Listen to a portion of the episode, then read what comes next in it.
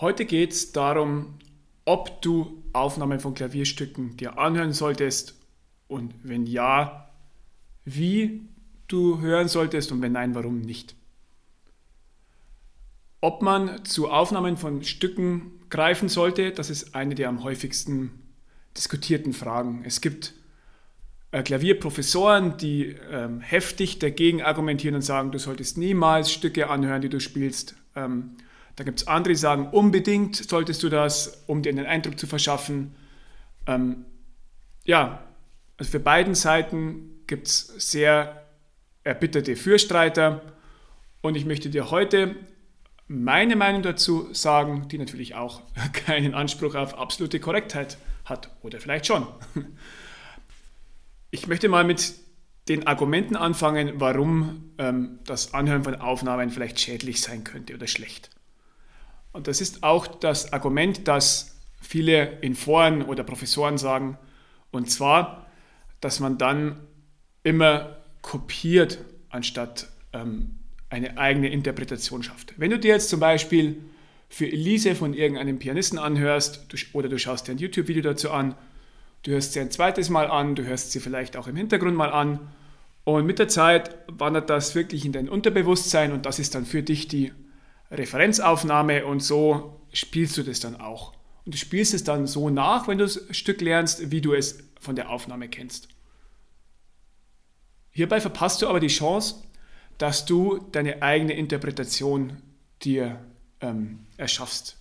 Dass du überlegst, wie du das, ähm, die Stelle ausdrücken willst, warum, was sie sagen könnte.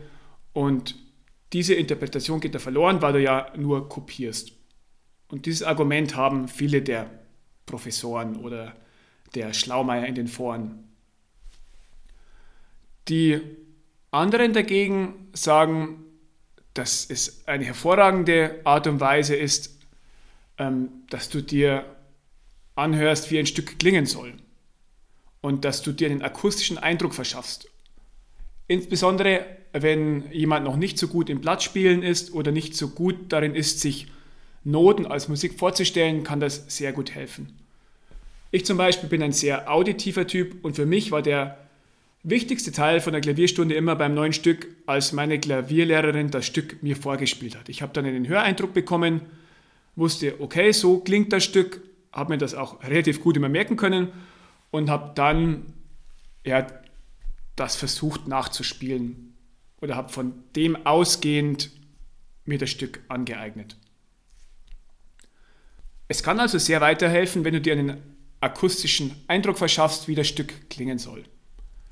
Zum Beispiel sagt auch Heinrich Neuhaus, das war ein sehr berühmter russisch-deutscher ähm, Pianist und auch Klavierlehrer, der hat ein Buch geschrieben und da steht drin, er würde es sehr, sehr begrüßenswert finden, wenn die größten Pianisten nicht nur Meisterstücke aufnehmen würden, äh, wo sie brillieren können, sondern wirklich auch ähm, ja, Etüden und ähm, Stücke aus Klavierschulen, also die einfachen Stücke von Clementi, Kramer, Czerny oder Sonatinen auch aufgenommen werden könnten, dass sich da Schüler einen akustischen Eindruck verschaffen können. Was, man muss dazu sagen, dieser Heinrich Neuhaus, der hat am Anfang des 19. Jahrhunderts gelebt, also ist 1964 schon gestorben. Und damals war die Technik natürlich lang noch nicht so weit wie jetzt. Mittlerweile hast du auf fast jedes Stück, entweder bei YouTube oder bei Spotify, mit wenigen Klicks Zugriff auf eine Aufnahme, meistens sogar mehrere Aufnahmen.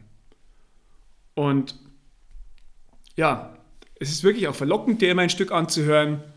Und du hast jetzt die Pro-Seite und auch die Kontra-Seite gehört. Und jetzt möchte ich dir meinen Weg zeigen, mit dem ich ganz gut fahre. Ich höre mir sehr gerne Aufnahmen an von den Stücken, die ich spiele und lasse mir das auch nicht von irgendwelchen Professoren verbieten. Ähm, meine Herangehensweise ist, ich höre mir aber nicht nur eine Aufnahme an, sondern wirklich auch mehrere Aufnahmen.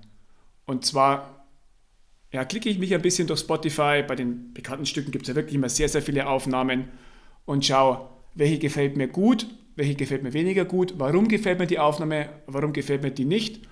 Und meistens kristallisiert sich bei mir schon so eine Art Referenzaufnahme heraus, wo ich sage, ja, so in etwa möchte ich das auch spielen.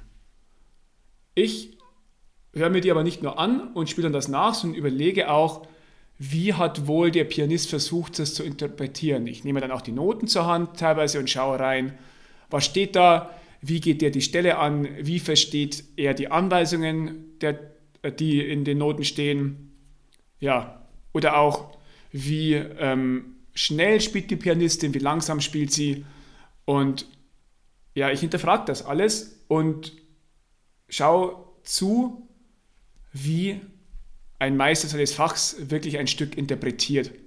Das ist wie, wenn du ähm, einen berühmten Fußballer beim Spielen zuschaust, dann siehst du, wie der es macht und das kann Inspiration für dich sein. Und so ähnlich ist es hier auch.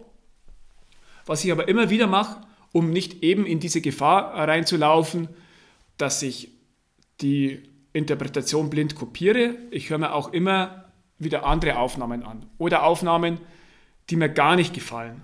Und dann überlege ich mir, warum gefallen mir die nicht? Was gefällt mir daran nicht? Und diese Auseinandersetzung mit Aufnahmen, das finde ich die beste Art und Weise, damit umzugehen. Denn es ist wirklich eine sehr große Chance, dass wir ja, mit wenigen Klicks fast jedes Stück uns anhören können. Ich sehe auch die Gefahren, die das bietet.